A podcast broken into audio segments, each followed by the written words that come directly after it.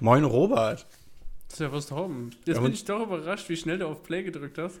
Ja, wir haben ja schon lange genug rumgeeiert. Wir haben uns ewig nicht mehr zu zweit gesprochen, Robert. Das ist richtig, das ist richtig. Ich habe gerade auch mal so geguckt, also seit, seit wir eine 4 in den Folgen vorne dran haben, hatten wir erstmal zwei Folgen mit Felix Meyer, äh, vielleicht zukünftiger Landtagsmitglied ähm, in Bayern und dann zwei Folgen, also 42 und 43 mit unserem ersten Bundestagsabgeordneten, den Abwas den, ich wollte jetzt sagen Abwassermeister, aber eigentlich ist er der Aquaman des Bundestags, Muanat Al-Halak. Ich Das glaube, hat sehr viel Spaß beides, gemacht. aber es waren wirklich fantastische Gästefolgen. Also ich habe äh, sie alle gemocht. Also nicht das, also Susanne Seehofer und äh, Barbara von Bodissin Schmidt und Bo, Bo waren natürlich auch alle super. Und ich glaube, wir machen Absolut. zukünftig noch mal ein paar mehr Gästefolgen. Ja, ich freue mich auch immer wieder auf Gäste. Ich, ich glaube, das ist auch eine, eine schöne Sache für, für alle Beteiligten, einfach mal ähm, ein Bruch vom Alltäglichen, was wir hier machen. Wir reden ja dann doch einfach mal über die Dinge, die wir uns mehr oder minder einfallen oder die wir die, ich sag mal, die Motivation haben, darüber zu reden oder die, die, wie sagt man, die Urge. Es gibt einfach, also es bringt einfach mehr Perspektiven rein und deshalb ist das, glaube ich, wirklich ganz erfrischend für den Content. Es gibt aber auch Dinge, über die wir nicht sprechen können, wenn Gäste dabei sind und deshalb haben wir noch einiges aufzuarbeiten, Robert. Ja, wir haben wirklich noch einiges aufzuarbeiten und ich habe mit Erschrecken festgestellt, als du mir eben gesagt hast, was wir tatsächlich alles noch aufzubereiten haben. Ja, ich fange dann auch mal direkt an mit Folge 38, die Folge über Gottes den. Willen. Genau, es Wann ist. kam die denn überhaupt raus? 10. Juli. ich würde sagen, vor sechs Wochen. Heute wäre ja eigentlich die 44. Folge rausgekommen, wenn wir nicht urlaubsbedingt eine Pause einlegen müssten. Aber okay, Ja, tut uns leid. Wir waren tatsächlich. eine. Woche, unser, ja, äh, es ist, es tut uns sehr, sehr leid. Ähm, Du klingst ähm, nicht wirklich so, als würde es dir leid tun. Also Ach, tu mal ein bisschen also- besser. Also alle anderen Podcasts, die ich höre, machen gerade zwei Monate Sommerpause. Also soll sie sich wegen einer Woche nicht anstellen. Ja, das stimmt. Das stimmt. So kann man Ähm, es auch sehen. Äh, nee, in Folge 38, da ging es ja um Hammelsprünge oder besser gesagt um einen Hammelsprung, wie wir damals noch dachten. Denn wir hatten darüber gesprochen, dass in der letzten Sitzungswoche des Bundestags vor der Sommerpause, guck mal, selbst der hat die ganze Zeit Pause gemacht, während wir durchgesendet haben. Da siehst du es mal. Ähm, äh, da hatten wir über einen Hammelsprung gerätselt, der äh, wir hatten direkt an dem Tag aufgenommen und deshalb war die Berichterstattung noch total frisch, ein bisschen konfus. Und ich hatte einen Artikel gelesen, dass AfD und CDU irgendwie gemeinsam einen Hammelsprung organisiert hätten und dann hatte ich aber nur den Hammelsprung gesehen, mit dem am Ende die Sitzung aufgelöst worden ist und habe mich gefragt, Genau. warum die CDU da mitgemacht hat. Ich habe mich auch, ich kann mich noch voll daran erinnern, wie wir noch vor der Folge äh, beide uns den Stream nochmal im äh, Rückblick Ja. angesehen haben. Wir haben wirklich, wirklich versucht, dieses Durcheinander zu klären und sind kläglich dran gescheitert und im Nachhinein wurde dann auch klar, warum. Hammelsprünge sind ja sowas Seltenes. Wir haben nicht damit gerechnet, dass es an einem Tag zwei gab. Ja, das ist natürlich tatsächlich was Ungewöhnliches, weil so oft passiert der ja dann doch nicht. Nee, aber an dem Tag hat eben einmal die, die AfD und die CDU zusammen einen Hammelsprung herbeigeführt, um äh, den Bundesminister Robert Habeck vor den Bundestag zu zitieren, während er eigentlich vor dem Bundesrat sein Gebäudeenergiegesetz verteidigen sollte. Und den Hammelsprung, mit dem dann nachher die Sitzung beendet wurde, weil nur noch zu wenige Bundestagsabgeordnete da waren, das hat die AfD ganz alleine verbrochen. Also natürlich waren aus allen Fraktionen wenig Menschen da, das muss man ihnen lassen, aber den Hammelsprung äh, initiiert, das hat die AfD ganz alleine. Tja. Tja, was soll man dazu sagen? Naja, ich wollte es einfach nur richtig stellen, nachdem ich in Folge 38, glaube ich, ein paar, ein bisschen Verwirrung geschaffen habe damit. Ja, es war aber auch die Berichterstattung, die haben es ja selber nicht äh, auf, auf die Kette gekriegt dann nachher. Also das kam ja auch dann Ja. alles erst nach, im Nachgang so wirklich raus, wie das dann wirklich gelaufen ist. Das da schreit der eine Also, und dann äh, hört der andere wieder irgendwas und dann wird alles zusammengeworfen. ich glaube, ich bin halt auch einfach nicht auf die Idee gekommen, dass es zwei an einem Tag gegeben hat. Also man, also man sieht es dann ja immer auf Instagram, auch wenn man die Stories von den Bundestagsabgeordneten so verfolgt, dass sie dann immer Selfies machen, wenn Hammelsprung ist und das immer sehr zelebrieren. Aber man sieht diesen Stories ja auch nicht an, dass das zwei verschiedene Hammelsprünge sind.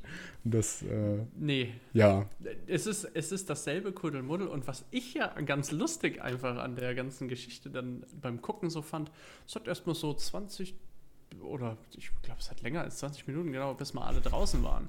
Ja, und Es bis kostet dann richtig die Zeit. damalige, dort die sitzende Bundestagspräsidentin äh, gesagt hat, so, jetzt dürfen sich auch die Herrschaften hier vorne jetzt mal zum Ausgang begeben. Es ist so herrlich. Und die Es haben halt ganz gemütlich miteinander, ja, die haben sich ganz gemütlich miteinander unterhalten, die äh, Abgeordneten. Und ich dachte, echt jetzt? Ihr könnt doch draußen weiterreden. Wo ist denn das Problem? Ja, Und das fand Also- ich echt krass. Also das Verhalten so im ganzen Raum. Manche sind halt richtig rausgestürmt und waren dann draußen. Ja, die haben sich Und dann manche draußen wahrscheinlich sich halt gelangweilt. Alle Zeit, ja. Und alle haben sich, alle anderen haben sich so alle Zeit der Welt gelassen. Mann. Jetzt verstehe ich das. Die, die schnell rausgesprintet sind, das sind die mit den Instagram-Accounts, die da eine Story posten wollten. Und die anderen, die langsam rausgegangen sind und die erst noch extra aufgefordert werden mussten, die wussten, dass die anderen Abgeordneten erstmal noch ihre Stories machen wollen und haben sich deshalb extra Zeit gelassen, um ihnen die Zeit dafür zu geben. So muss das Hm. Vielleicht gewesen hatten sein. sie auch Angst, äh, ich weiß nicht, äh, Lisa Paus hinter der Tür zu finden. Den letzten Keine beißt die Bärbel. Die letzte Mal ist die Werbe. Ja. Oh Mann. Äh, Lustige Sache, so ein Hammelsprung. Was haben Ja. wir noch aufzuarbeiten? dann sind wir jetzt schon in Folge 39 mit unserer Aufarbeitung. Danach kommt auch Oh, nichts mehr, schon. weil danach kommen ja die Gästefolgen. Ähm, aber wir haben in Folge 39 am Ende, weil das, ich glaube, wir haben am Ende auch noch so gesagt, dass wir mal wieder nicht alles geschafft haben, was wir uns eigentlich vorgenommen hatten. Wir hatten uns damals, glaube ich, relativ tief in die Bundeshaushaltsplanung eingelesen, weil Mhm. die ja in der letzten Sitzungswoche auch noch vorgestellt worden war. Und wollten das dann eigentlich unbedingt zu einem zentralen Thema der Folge machen. Ist bisher ja immer noch nichts draus geworden. Wer weiß, was noch kommt. Aber ähm, wir hatten damals versucht, das so ein bisschen anzuteasern. Und da hattest du die Frage in den Raum gestellt, die wir in der nächsten Folge beantworten wollten, wie viele Ministerien und wie viele Minister wir haben. Also Ja. die streiten ja unter sich um den Bundeshaushalt, muss er ja mal so sagen. Also Lindner plant für 2024 mit 446 Milliarden Euro und dann geht es halt im Bundeshaushaltsplan in erster Linie erstmal darum, das auf die Ministerien, auf die Ressorts aufzuteilen. Dann ist natürlich die Frage, wie viele sitzen da eigentlich äh, und zerren an Lindner. Ja, genau. Wie viele Zerren dran? Weißt du es? Äh, Ich hatte, also wir haben jetzt ja schon drüber gesprochen, deshalb weiß ich es Ja. jetzt natürlich, aber ich bin mal so fair und sage, ich hatte auf 13 Ministerien und 15 Minister getippt. Okay. Tatsächlich sind es ähm, 16 Minister ohne Bundeskanzler, es sind 16 Minister, aber es sind nur 15 Ministerien. Wie kommt das zustande? Das ist ja völlig klar, weil es ja den Minister für besondere Aufgaben gibt. Und irgendwie ist mir da, da Helge Braun aus der letzten Legislaturperiode noch sehr präsent, weil ich den irgendwie knuffig fand, aber ich habe keine Ahnung, wer das jetzt macht. Das macht jetzt, macht das Wissen wir natürlich Wolfgang alles. Schmidt. Wissen wir. Ach, Wolfgang Schmidt ist auch der Ostbeauftragte, oder? Ist der das nicht? Ich glaube, ich habe mal eine Rede von ihm vorgestellt, als der so sein äh, zum Tag der deutschen Einheit, irgendwas war da. Aber weiß ich jetzt auch nicht. Vielleicht verwechsel ich ihn auch katastrophal. Frage, ich bin mir unsicher, steht jetzt nicht in seiner Aufgabenbeschreibung drin. Aktuell seit dem 8. Dezember 21 ist er der Bundesminister für besondere Aufgaben und Chef des Bundeskanzleramts. Das heißt, er ist dem Bundeskanzleramt zugeordnet und nicht einem an einem Ministerium. Und deswegen ist er der 16. Minister, der nicht in einem Ministerium sitzt. Tadam! Ja, weil das Bundeskanzleramt halt gewissermaßen nicht als äh, Ministerium zählt, ne? Genau. Und Oh. wie viele Minister von der FDP gibt's? Ja, das sind vier, das weiß ja jeder. Ich habe ihn mit Carsten Schneider verwechselt. Ah, Wolfgang Schmidt, Carsten Schneider, das kann ja mal passieren. Okay. Ja, welche Ministerien sind das dann? Bettina Stark-Watzinger, Bundesministerin für Bildung und Forschung, Volker Marco Wissing, Buschmann für Justiz. Digitales und Verkehr, genau, Marco Buschmann für Bundesminister der Justiz und Christian Lindner, Bundesminister der Finanzen. Und dann reden wir doch gleich mal über Finanzen. Wir wollen über Finanzen reden. Ach ja, weil ich habe ja am Ende von Folge 39, das ist jetzt das letzte, was wir noch aufarbeiten müssen. Es sind ja erst Mhm. zehn Folgen, von- äh, zehn Minuten von der Folge rum, von daher ist es ja ganz gut, dass der War Backlog. Zufall, dass ich mit dem Herrn Lindner ähm, beendet habe, natürlich. Ja, hast du, hast du fantastisch vorbereitet, Robert. Ich, ich bin stolz auf dich. Ich hatte ja gefragt, welches Ministerium den größten und welches den kleinsten Etat bekommen hat von diesen 466 Milliarden. genau. Also in dieser man muss ja dazu sagen, das wird sich wahrscheinlich von Legislatur zu Legislatur und von Jahr zu Jahr nicht sonderlich viel ändern, weil die Ministerien halt die Ausgaben haben, die sie haben. Natürlich muss da mal ein Ministerium mehr sparen, das andere weniger und welche, die ganz knapp beieinander sind, können dann auch mal die Platzierung tauschen. Aber Platz 1, da bin ich mir sicher, das ist seit Ewigkeiten ungeschlagen. Und ich weiß, dass ich es Robert nach der Aufnahme von Folge 39 erzählt habe. Weißt du es jetzt noch? Ich musste jetzt lange nachdenken auch nochmal, aber ich glaube, äh, es war das Bundesministerium für Arbeit und Soziales. Richtig, weil da natürlich der Etat für die deutsche Rentenversicherung ist und so wie wir ja alle wissen, geht inzwischen ungefähr ein Drittel des Bundeshaushalts in die gesetzliche Rentenversicherung und damit ist dieses Ministerium mit riesigem Abstand ungeschlagen auf Platz 1 und das wahrscheinlich auch schon seit es die gesetzliche Rentenversicherung und ihrer drei Haltelinien gibt. Ja gut, das muss man, das muss man sich mal auf der Zunge äh, zergehen lassen. Ein, also erstmal grundsätzlich, dass das Bundesministerium für Arbeit und Soziales das meiste Geld verschlingt. Das heißt, wir haben, äh, wir, wir wissen es ja, wir leben in einem Sozialstaat, wir haben viele soziale Pakete und äh, soziale Förderungen. Das ist ja auch gut. Das ist in Ordnung, dass wir das alles haben. Das ist ja auch wichtig. Aber man muss sich das mal auf der Zunge zergehen lassen, wie viel Geld das ja tatsächlich ist. Und wir sind ja auch kein, kein armes Land. Mhm. Ja, wir sind ja doch ein, ein sehr, wir sind ein Hochsteuerland und haben halt sehr, sehr hohe Einnahmen. Das habe ich mir jetzt auch mal angesehen. Ich will das jetzt nur mal in Kontext bringen. Ähm, ich habe jetzt leider nur die Zahlen von 2017 von anderen Ländern. Äh, aber Deutschland hat zum Beispiel 2022 Staatseinnahmen von 1,7 Billionen Euro gehabt. Äh, das, damit ist Deutschland, wenn man es in 2017er Vergleich mit anderen Ländern nimmt, Platz 3. Äh, sprich, die USA hatte Staatseinnahmen 2017 von 3,3 Milliarden, also mh, mm, etwa das Doppelte. 3,3 Billionen meinst du, oder? Billionen, Billionen. Ja, okay. Genau, Billionen. Entschuldigung. Und China 2,6 Billionen. Und dann kam schon Deutschland mit 1,7. Ja, aber das ist ja, wenn man, wenn man das mal mit den, also man muss das natürlich auch ein bisschen pro Einwohner sehen, ne? Und dass dann die USA mehr hat als China, das finde ich schon richtig krass. Und die USA sollten dann auch weit mehr als nur das Doppelte von Deutschland haben. Genau, da muss man natürlich jetzt unterscheiden, das ist 2017, das ist zwar gefühlt eigentlich nicht so lange her, aber es sind doch schon sechs Jahre wieder. Ja. ja. Ähm, noch ein Jahr weiter und wir müssen aufpassen, dass es nicht bald zu einem Jahrzehnt wird. Also die, die Zahl ist ja schon irgendwie was älter. Und der nächste europäische Staat, um es mal mit europäischen Staaten, die wir uns besser vorstellen können, sage mhm. ich mal, zu vergleichen. Frankreich hatte 2017 Staatseinnahmen von 1,3 Billionen äh, Dollar. Das müsste dann pro Kopf sogar noch mehr sein als Deutschland, oder? Bei 1,7 Billionen, 1,3 Billionen. Frankreich ungefähr 75 Prozent von Deutschland, was die Einwohnerzahl angeht. Ich schwafe jetzt auch nur Zahlen, die ich so irgendwie grob in meinem Kopf finde. Ja, da müsste man jetzt das BIP äh, mhm. natürlich vergleichen. Äh, aber ja, und danach kommt England unter einer Billion. Äh, 2017 alles. Und dann, also ich sage jetzt nur mal die europäischen Staaten ähm, Italien 8, 0,8 Billionen und dann kommt irgendwann Spanien mit 0,49 und dann äh, ist die Niederlande schon da mit 0,3 Billionen. Also ihr seht, das ist, da, da, da ist ein richtig großer Gap eigentlich mhm. dazwischen. Ne? Mir war gerade noch aufgefallen, du sagtest ja, dass äh, wir ein Sozialstaat sind und dass deshalb das Bundesministerium für Arbeit und Soziales so hohe Ausgaben hat. Die Rentenversicherung und die Arbeitslosenversicherung, die geht natürlich gegen das Bundes, gegen den Etat von dem Bundesministerium für Arbeit und Soziales. Die Pflegeversicherung ist aber, wenn ich die Diskussion in den letzten Wochen richtig in Erinnerung habe, beim Gesundheitsministerium angesiedelt. Ich meine, dass es da auch Kürzungen gab, die in den letzten Wochen diskutiert wurden, für die sich dann der gute Lauterbach rechtfertigen musste.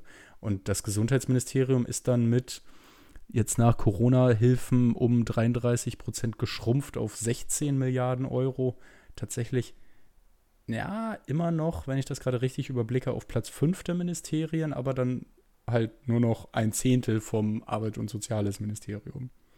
Was eigentlich nur heißt, dass die Pflegeversicherung nicht so teuer ist wie die Rentenversicherung. Okay. Ja, man sagt ja auch 2035, meine ich, sollte doch die Rentenversicherung dann 50 Prozent des Haushaltes ausmachen, habe ich gehört. Mm, Ja, das, also das, das hängt ja immer von vielen Faktoren ab. Ähm, ich weiß nicht, ob du mir jetzt hier schon wieder versuchst, eine, eine Brücke zu bauen, aber erstmal müssen wir noch äh, das, das Ministerium mit den kleinsten Ausgaben Das stimmt, abhaken. das stimmt. Aber eine Kleinigkeit muss ich vorher noch fragen. Okay. Jetzt habe ich von Staatseinnahmen von 1,3 Billionen gesprochen, aber Lindner plant mit einem Haushalt von 445 Milliarden. Wie passt das zusammen? Das habe ich mich auch gefragt, als du das gesagt hast. Ist das jetzt eine Frage, die du nicht beantworten kannst? Nein, Scheiße. nein, das ist. Ich, ich habe mir die Zahlen angeguckt und habe mir gedacht, hm, das, das ist doch komisch. Wieso reden die da von äh, Billionen? Äh, an sind bestimmt Rundungseffekte. Ja, das, das hat mich auch zur Verführung gebracht. Vielleicht kann es uns jemand erklären. Ja, guck mal, guck mal, wir haben in Folge 38 alle verwirrt, jetzt haben wir die Verwirrung aufgelöst und direkt wieder alle verwirrt. Das, das gehört dazu, Robert. Das ist unser Job. Na So, ich lenk mal direkt- Wir wollen also, mal nicht weiter darüber nachhaken, das- dass, das- wir, dass wir das jetzt nicht beantworten können. Das Ministerium mit dem, mit dem geringsten Etat, da waren wir jetzt die ganze Zeit stehen geblieben. Und nein, es ist nicht das Bundeskanzleramt. Ich habe ich hab auch da nochmal drüber nachgedacht und ich glaube, es ist das Bundesministerium der Justiz gewesen. Ja, es ist tatsächlich mit nur gut einer Milliarde, ähm, das mit Abstand, na, mit Abstand würde ich gar nicht, so, na gut, alle anderen Ministerien haben mindestens das Doppelte, also von daher kann man vielleicht doch noch von Abstand reden, aber ich glaube, das liegt halt auch einfach daran, dass das Justizministerium, Hat keine Programme. Was, was ja, das, zahlt denn das? das, das hat halt nichts, nichts, wie heißt das immer so schön, es hat keine konsumtiven Aufgaben, also keine konsumtiven Ausgaben, so heißt das, glaube ich. Ja. muss halt einfach nur die Gehälter für seine Ministeriumsmitarbeiter bezahlen und die arbeiten mit Zettel und Stift und müssen vielleicht noch mal einen, einen dicken Brockhaus kaufen, in dem die ganzen Gesetze drin stehen oder so. Ich bin mir ziemlich sicher, irgendjemand kommt trotzdem auf die Idee, Herrn Buschmann zu sagen, er könne doch mal in seinem Ministerium auch mal was sparen. Ja, sein Etat ist Ma- auch einer von den ganz wenigen, die gestiegen sind. Ja, Aber halt von, furchtbar. Furchtbar. von wie, kann, wie, wie kann er nur? ja, um äh, 19 Millionen sind das hier, glaube ich. Der Mathematiker muss Kopf rechnen, doch es sind 19 Millionen. Also, um das jetzt mal gleich im Keim zu ersticken, dieses Ministerium fällt jetzt nicht so arg ins Gewicht, ja. Nee, Also da jetzt noch zu sparen, ich glaube, da, da können wir auch. Da- Das, das ist Erbsenzählen, ja. ja, Arbeit und Soziales kriegt 5 Milliarden mehr, Buschmann 19 Millionen. Das ist ja, jetzt also. Also, ja, kann man wirklich so sagen. So. Ich weiß nicht, ob du sonst noch etwas. Hast du sonst noch was im Haushalt, Robert? Ansonsten würde ich die, die äh, schon gebaute Brücke gleich mal betreten wollen zum nächsten Thema. Ja, betret mal, geh mal, geh mal drüber. Ich habe ja schon des Öfteren hier, vielleicht auch zu oft in den Augen mancher, über die Rentenversicherung gesprochen. Und- kaum. Ich hab's kaum mitbekommen. Ich wollte gerade sagen, also, also diese, diese 15-Minuten-Monolog, die es da in irgendeiner Folge mal gab, diese, die, zumindest mir sind sie noch gut in Erinnerung. Gut, ich ähm, mach dann jetzt mal das Mikrofon aus, bis später. Ach, ach Robert, man, man, muss, man muss dein Lachen schon hören. Nein. Äh, okay. jetzt habe ich die Seite verloren. Äh, ist ja ist auch relativ egal. Ich hatte damals ja jedenfalls schon mal erklärt, dass es letztendlich drei Parameter gibt in der gesetzlichen Rentenversicherung, an denen sich eigentlich alles aufhängt, nämlich das Renteneintrittsalter, den Beitragssatz, den die Arbeitnehmer in Deutschland zahlen und das Rentenniveau, also den Prozentsatz von seinem letzten Gehalt, den man bekommen möchte. Und solange man die also solange man mindestens eine von den drei Ecken frei lässt und einfach als, als Rechengröße rauskommen lässt, würde es auch überhaupt nicht zu Steuerausgaben kommen. Jetzt hat Deutschland sich aber halt in den Kopf gesetzt, wir halten das Renteneintrittsalter fest, wir halten den Beitragssatz fest und wir halten das Rentenniveau fest, weil Rente ist eh schon zu niedrig, der Beitragssatz ist eh schon zu hoch und das Renteneintrittsalter ist eh schon viel zu spät, kann man sich politisch alles nicht leisten, das zu ändern, also bleibt alles so, wie es ist. Schwupps, geht ein Drittel des Bundeshaushalts dafür drauf. Und nun kann man sich. Supi. Ja, total. Yay. das ist auch alles Geld, was man halt eben nicht in eine Kindergrundsicherung stecken könnte. Eine Kindergrundsicherung, die, die nach nicht vorhandenen Plänen 10 Milliarden kosten würde und jetzt fließen irgendwie 150 Milliarden oder so in die gesetzliche Rentenversicherung. Das ist richtig. Müsste man sich auch einfach nur mal in die Perspektive, ne? 150 Milliarden fließen in die Renten. Jährlich? Ja, Jährlich. ja. Und für die Kindergrundsicherung werden lächerliche 10 Milliarden gefordert. Ja, und gleichzeitig. Wir wissen zwar also, noch nicht, also wie wenn die ankommen sollen. Wir wollen halt nicht sagen. auf dem heißen Stein verpuffen, ja. Aber jetzt mal so auf den Punkt gebracht, dass es 15 Mal mehr, was in, wir in die Renten reingeben. Ne? Nur Genau. um das mal in Und jetzt, Perspektive zu setzen. und jetzt frag mal die Leute, wollen wir die Kindergrundsicherung behalten, wie sie jetzt ist, oder wollen wir das Renteneintrittsalter auf 69 anheben? Also das eine könnte man eben mit dem anderen finanzieren, könnte man sich so ungefähr vorstellen. Und die Leute Ja. werden trotzdem wieder denken, oh mein Gott, meine Kinder sind schon alle geboren, ich kriege sowieso kein Elterngeld mehr, aber in Rente gehe ich auf jeden Fall noch, weil ein Großteil der Menschen in Deutschland ist halt zwischen 50 und 70. Und selbst die Leute, die schon in Rente sind, regen sich ja irgendwie immer furchtbar auf, wenn man über das Renteneintrittsalter debattiert, weil die immer so tun, als wären sie davon betroffen. Dabei sind sie davon überhaupt nicht betroffen. Aber ähm, lange Rede, kurzer Sinn, man hat diese drei Stellschrauben, man möchte sie nicht anpassen. Und die, die gute Monika Schnitzer, ihres Zeichens Vorsitzende der Wirtschaftsweisen, hat während dieser Wochen, in denen wir die Gästefolgen ausgestrahlt haben und deshalb keine ähm, anderen Themen besprechen konnten, mal mit einer Äußerung für Furore gesorgt. Sie ist häufig damit zitiert worden, sie wolle die Witwenrente abschaffen, was für mich immer so klang, als wolle sie sie ersatzlos abschaffen, was gar nicht stimmt, wie ich gleich äh, auch nochmal näher beleuchten werde. Ähm, aber das ist natürlich auch eine Möglichkeit, wie man, wie man in der gesetzlichen Rentenversicherung Geld sparen kann, indem man das Leistungsspektrum anfasst. Was ist denn die Witwenrente? Die Witwenrente ist die Rente, die jemand bezieht, dessen Ehepartner gestorben ist. Und das ist schon ähm, mehrfach angepasst worden, dass es hängt jetzt vom Alter ab, wie viel Prozent das ist. Das kann, ähm, ich glaube, ab Alter, oh, jetzt müsste ich lügen, sagen wir mal ab Alter 45, wenn du schon 45 bist, wenn dein Partner verstirbt, dann kriegst du irgendwie 55 Prozent und darunter 25 Prozent von der Rente, die dein Partner bekommen hätte. Aber du bekommst sie eben auch äh, ein Leben lang. Also wenn du irgendwie mit 30 diese Witwenrente zum ersten Mal beziehst, dann beziehst du sie so im Mittel 60 Jahre lang. Dann liegst du 60 Jahre lang der gesetzlichen Rentenversicherung auf der Tasche mit dieser Rente. Und das ist ähm, Aber du kriegst die, glaube ich, auch nur so lange, wie du nicht mehr heiratest. Wenn du wieder heiratest, glaube Genau, ich, kriegst bei, du Wiederhei nicht ne? bei Wiederheirat wird sie eingestellt, aber die Leuten, also die Leute, die die fetten Witwenrenten bekommen, werden einen Teufel tun und wieder heiraten. Also das ist, das ist, glaube ich, ein sehr, sehr starker Selektionseffekt. Ähm, ja, du, du hast ja nicht mehr Geld dadurch. Also du würdest dann ja sozusagen deinem Partner stärker auf der Tasche liegen, nur damit du deine Witwenrente nicht mehr hast. Also das klingt nicht sehr emanzipatorisch für mich. Jedenfalls hat sie einfach mal den Vorschlag in den Raum gestellt und es wurde direkt super emotional darüber rumgestritten und deshalb wollte ich einfach mal ein, ich habe mir, glaube ich, fünf Stichpunkte aufgeschrieben, die ich mal, ein, womit ich mal ein bisschen sachlich diese Debatte führen wollte. Denn Punkt 1 auf meinem Zettel ist einfach mal der Fakt, die Witwenrente kostet Geld. Wir können jeden Euro nur einmal ausgeben. Und wenn wir uns alle über zu niedrige Altersrenten, zu hohe Beitragssätze oder zu hohe Renteneintrittsalter beschweren, dann muss uns klar sein, dass wir dass das alles Geld kostet und dass diese Sachen, die kann man eben dadurch finanzieren, dass man sich überlegt, die Witwenrente anzupassen.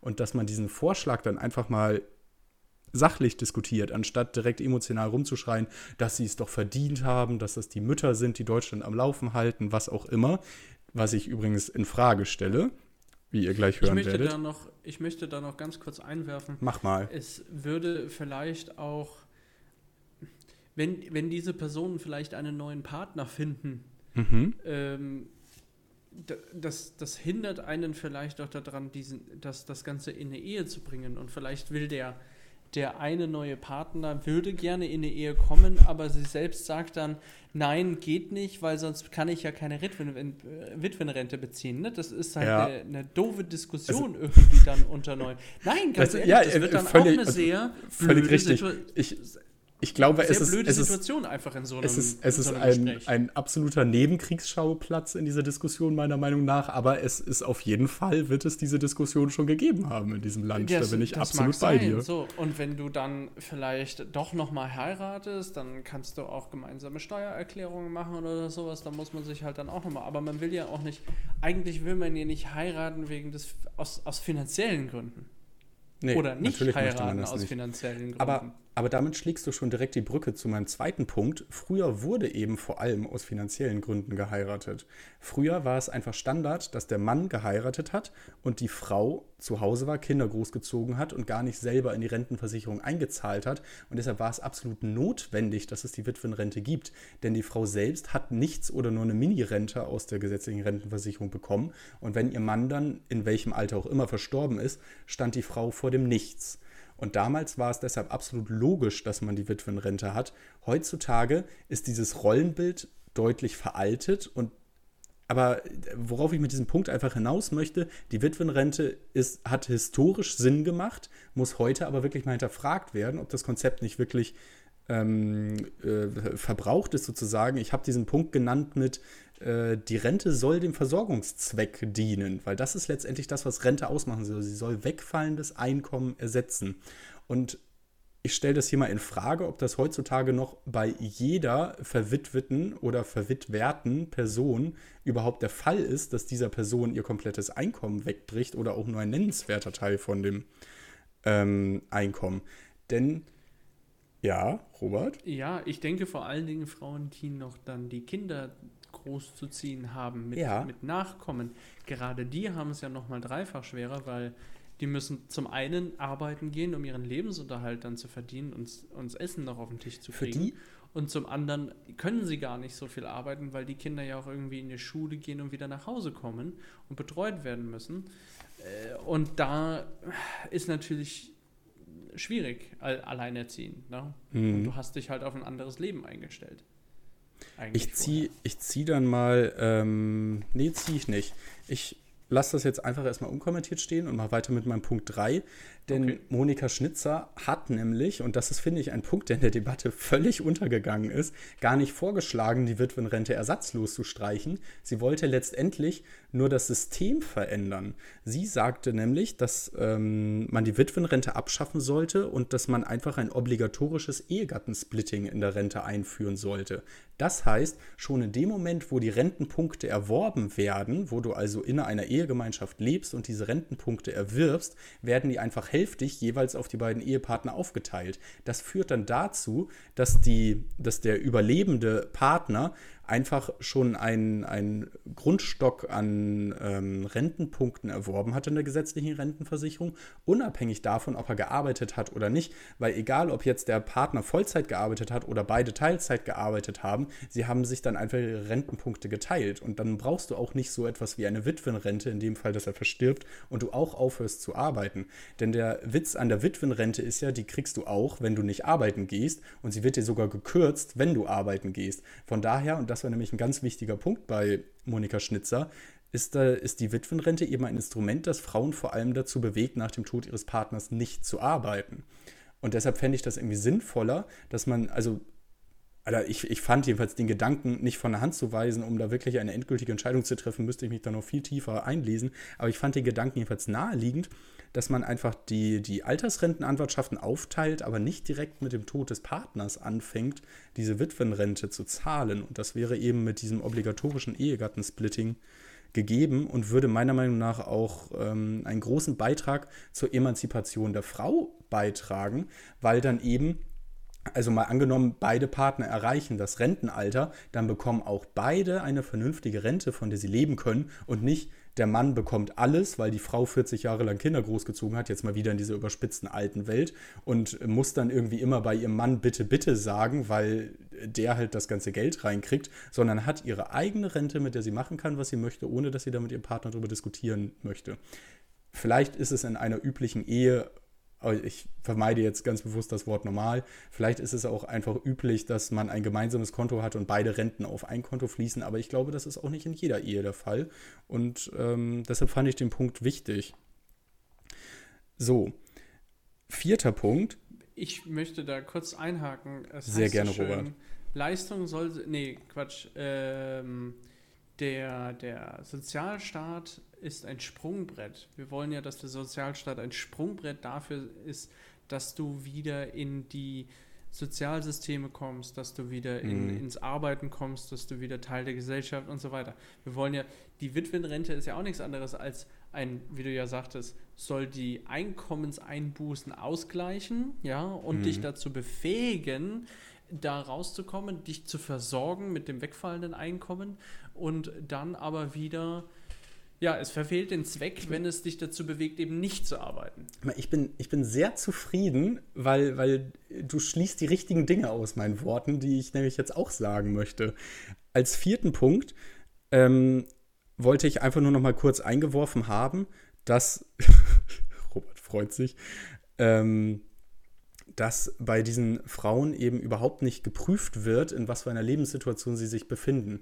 Also sie bekommen die Witwenrente, egal ob sie arbeiten oder nicht. Klar, wenn sie arbeiten, wird sie ein bisschen gekürzt, aber nicht vollständig im Normalfall. Es wird nicht geguckt, ob ähm, es überhaupt während der Ehe Zeiten gab, in denen der, äh, der überlebende Partner weniger gearbeitet hat als der verstorbene Partner, also wo er sich wirklich darauf verlassen hat, dass sein Partner für ihn sorgt, oder ob er vielleicht einfach die ganze Zeit Vollzeit gearbeitet hat, weil auch dann kann man, finde ich, in Frage stellen, ob diese Witwenrente dann gezahlt werden sollte.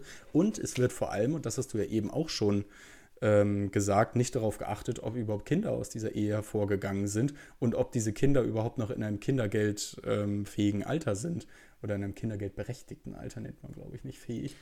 Und das finde ich so interessant als letzten Punkt, in diesem Punkt noch sozusagen, weil die Waisenrente, die ist ja wirklich darauf begrenzt, dass das Kind entweder unter 18 ist oder sich noch in der ersten Berufsausbildung befindet. Aber die Witwenrente, die guckt überhaupt nicht darauf, ob Kinder da sind, die großgezogen werden müssen.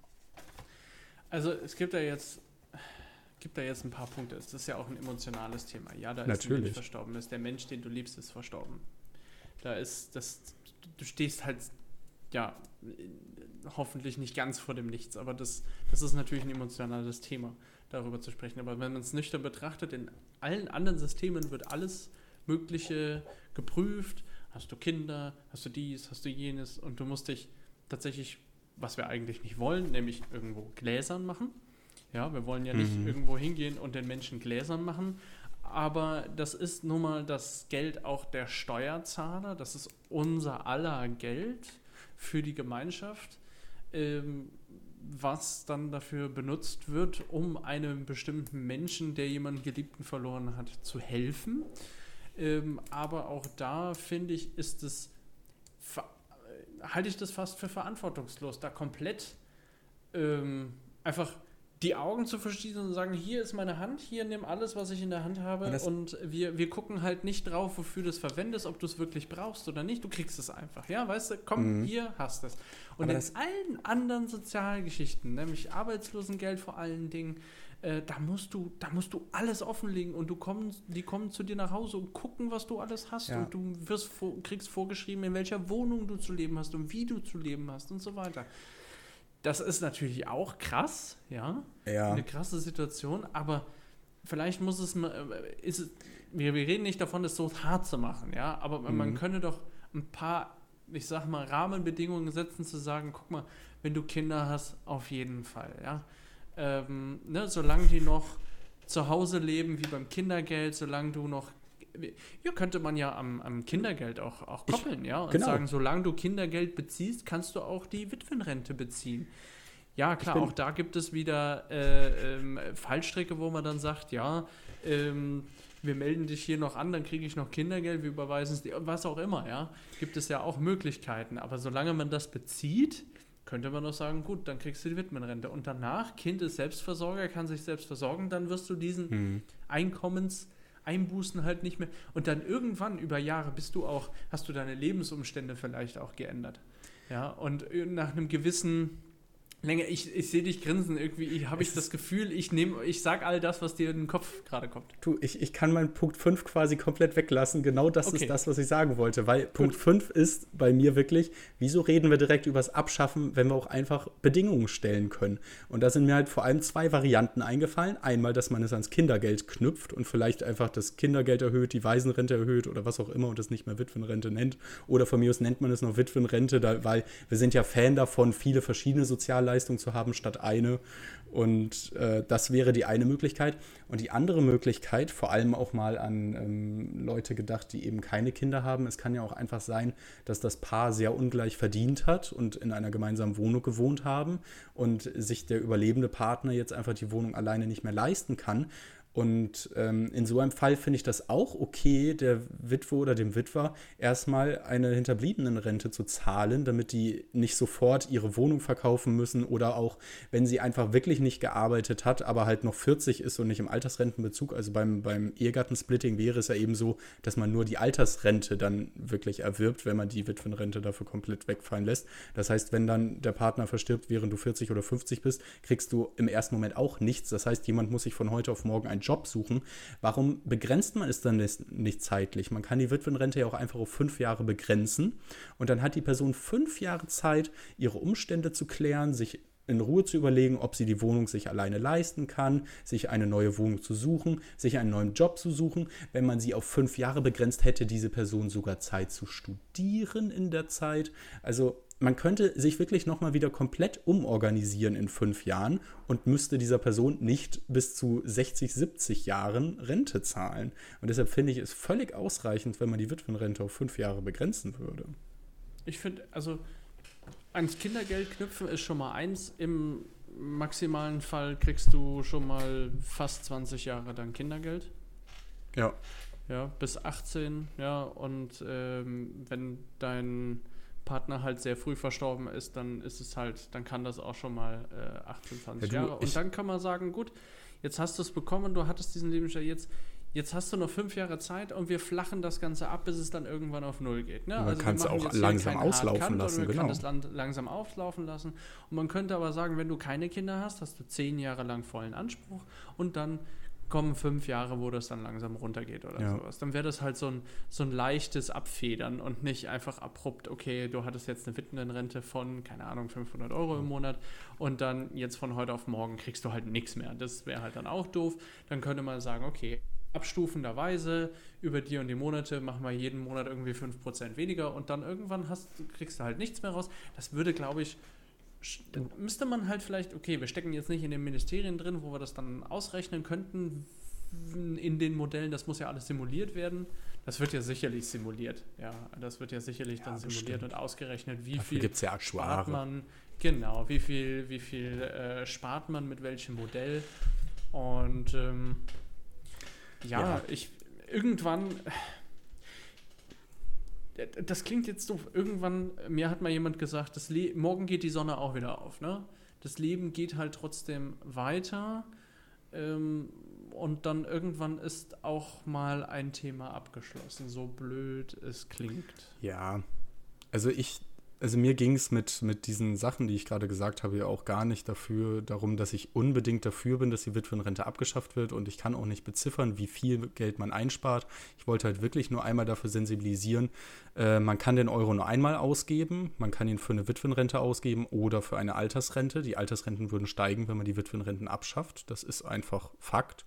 Und die Diskussion, die wurde aber jetzt im Keim dadurch erstickt, dass die Bevölkerung wieder aufgeschrien hat, öh, sie wollen eine Sozialleistung kürzen, das geht ja gar nicht. Und die Ampel hatte dazu im, in ihrem äh, Regierungsvertrag, in ihrem Koalitionsvertrag ähm, nichts drinstehen, weil das damals einfach gar nicht Thema war und hat dann halt nach dem Aufschrei, weil keiner Bock hatte, sich dieser Diskussion zu stellen, unterstelle ich jetzt einfach mal ganz böse, äh, gesagt, nee, machen wir nicht. Und fertig war die Diskussion, obwohl ich finde, dass ähm, ich da jetzt mal ein, ein paar vernünftige Vorschläge zumindest mal hinterlassen habe, die man tiefer untersuchen könnte. Vielleicht ist das was für einen nächsten Koalitionsvertrag. Monika Schnitzer ist ja weiterhin Vorstell also Vorsitzende des Gremiums der Wirtschaftsweisen und hat diese Meinung, ähm, glaube ich, auch noch nicht geändert. Sie hat zumindest nicht zurückgezogen, soweit ich es mitgekriegt habe. Von daher werden wir diese Diskussion, glaube ich, früher oder später nochmal hören. Ja, sie hatte auch den anderen Punkt halt auch noch reingebracht mit äh, der Aktienrente auch nochmal. Mhm. Ähm, das äh, nochmal angesprochen in dem, äh, in dem Interview. Ja, ähm, das ist auch etwas, besser wäre es gewesen, wenn wir das vor 20 Jahren halt gemacht hätten, aber ja, das sagen das die Leute. man eigentlich zu vielen Dingen einfach sagen, aber warum Ja, nicht halt einfach jetzt mal anfangen? Und es gab, ich hatte das letzt gesehen, es gab ja dann irgendwie, wird dann über die Verluste, also was irgendwo zwischen, ich glaube, die Verluste zwischen 2016 und 19 irgendwie gegen die Aktienkurse halt dann irgendwo runter. Äh, ein bisschen, also irgendwie so ein Einbruch um, ich weiß nicht, 10% oder so und alle haben aufgeschrien, aber dass wir dann irgendwo in den nächsten drei Jahren, jetzt bis 22, 23, aber schon wieder höher stehen als 2016 im Wert die, des, des DAXes. Ja, äh, das, das ist dann wieder total, da, da redet keiner mehr drüber und wir reden ja nicht über eine Investition von drei Jahren, sondern für 30, 40 Jahren. Ähm, wir, liegen, äh, wir reden hier über Langzeitinvestitionen und Und das, das ist. Das, Ja gut, das das- wäre mal eine kluge Sache, sowas einzuführen, Mhm. was andere Länder halt haben. Und dann kämen wir vielleicht auch so ein bisschen raus aus diesem, aus diesem Loch mit, wir zahlen äh, in etwas ein und zahlen auch alles, was reinkommt, in diesem Monat auch wieder aus. Sondern Mhm. da wird tatsächlich vielleicht pro Person etwas angespart, ein Anteil an etwas angespart was ja zu sehr viel äh, Missverständnissen einfach führt, wie unser Rentensystem halt funktioniert, Genau. was viele Menschen sich halt vorstellen. Das Generationenkapital ist ja sogar noch auf deutlich mehr Zeit ausgelegt als nur auf 30, 40 Jahren, weil es eben nicht an das Leben einer bestimmten Generation geknüpft ist, sondern weil die Renten ja durch die Erträge aus diesem Kapital finanziert werden sollen. Also dieses Geld, das ist erstmal einfach nur da und soll ja auch gar nicht für Renten ausgegeben werden. Es soll einfach nur mit seinen Erträgen eine zusätzliche Einnahmequelle für die Rentenversicherung darstellen. Und insofern hast du natürlich völlig recht, sich da irgendwie einen Dreijahreszeitraum anzugucken, ist völlig absurd. Und ich bin wirklich erschrocken, wie vor allem die Grünen und die Gewerkschaften, der Deutsche Gewerkschaftsbund ist wirklich massiv gegen die Aktienrente, ähm, die ganze Zeit von hier werden die Renten verzockt, hier wird mit unseren Sozialleistungen gespielt, propagieren, was halt einfach nicht stimmt. Das ist so, so krass. Also, das hat mich wirklich sehr schockiert, wie vehement diese Äußerungen aus diesen beiden Richtungen sind. Aber naja, Generation Kapital müsst ihr Folge irgendwas hören. Da haben wir es auch Ja. schon mal gesagt. Ja, das ist, ähm, tja, was soll man dazu noch sagen? Es ist äh, sch- schwierig. Es gibt einen guten Kanal, ich glaube, ich hatte ihn auch mal in der Vergangenheit auf, äh, erwähnt. Auf YouTube gibt es einen tollen Kanal, ähm, die einem sehr äh, nüchtern und vor allen Dingen neutral, ohne Anlageberatung. Also es ist keine Anlageberatung, es ist keine, ähm, äh, keine Empfehlung, die und die Aktie musst du jetzt kaufen oder sowas, sondern ganz, ganz profan, was bedeutet das, was bedeutet das und wie funktioniert der Markt und wie, was kann ich da tun, was kann ich da nicht tun und so weiter und so fort. Also wirklich einfach Bildung, wie funktioniert der Kapitalmarkt. Äh, das ist eine tolle Sache. Ich weiß jetzt ehrlich gesagt, ich, ich gucke noch gerade, was kommt. Hast du noch ein Also die- sch- schönes Schlusswort oder hast du noch einen Punkt? Die, die Folge über die Aktienrente war übrigens schon die 16. Und damals Ach, hieß krass. es sogar noch Aktienrente und nicht Generationenkapital. Das, äh, das lässt mich gerade wirklich in Erinnerung schwelgen. Und hatten wir wirklich eine Folge, die wir Ficken, aber safe genannt haben? Okay. Ja. Das Ja, ja, hat, habe ich schon ganz wieder verdrängt. ja, ja, doch. Weil du doch Kondompackungen hast du doch. Äh, äh, Nee, da, da ging es, da ging's, glaube ich, darum, dass die Julis Niedersachsen kostenlose Verhütungsmittel für Jugendliche gefordert haben auf ja, ihrem, genau, auf ihrem Aber Landeskongress. ich habe gerade ne? geguckt, äh, es war übrigens die, der Kanal Finanzfluss. Ja, könnt ihr euch Stimmt, gerne da hast du auch mal von erzählt. Genau, könnt ihr euch gerne dann abonnieren auf YouTube oder mal googeln. Ähm, sehr neutraler, äh, sehr sachlicher Kanal von äh, Finanzgurus, die, okay, Finanzguru, ich weiß nicht, ob das jetzt ein Also eingetragenes Trademark ist durch die App, ähm, aber das Also- sind studierte Finanziers, denke ich. Wenn ihr die eloquentere und besser vorbereitete Vorstellung von Robert hören wollt, Folge 23. Finanzplus Ja, hat es nämlich auch in den. Folgentitel Ja, ja. geschafft. Wir benehmen uns heute wie Amateure. Wir sind es gar nicht mehr gewohnt, nur wir zwei hier Ich zu sagen, wo ist der Dritte, der den Content liefert? Ja, Das ist ja anstrengend. Du hast hervorragenden Content geliefert, Torben. Also damit bin ich Ja, jetzt diese- hochgradig zufrieden. Diese Zettel lagen hier jetzt aber auch schon seit gefühlt fünf Wochen rum. Ich weiß nicht, wie lange es her ist. Ich hatte das eigentlich mal geschrieben, um da auch irgendwie mein eigenes Video oder sowas auf Instagram zu machen, aber da hat mir dann wieder die Zeit für gefehlt. Von daher muss das jetzt für den Podcast herhalten. Also, ihr wisst Bescheid, wir halten unsere Versprechen. Und wenn ihr noch weitere Hinweise habt, Fragen, Anregungen, Wünsche, schreibt uns doch an liberalesgelaber.gmail.com und lasst uns doch fünf Sterne da, wenn ihr es gemocht habt. Es war dir sicherlich ein inneres Blumenpflücken. Ja. Ich schreibe jetzt erstmal Christian Lindner, dass er nicht nur 400 Milliarden, sondern 1,7 Billionen hat. So. Tschüss. Tschüss.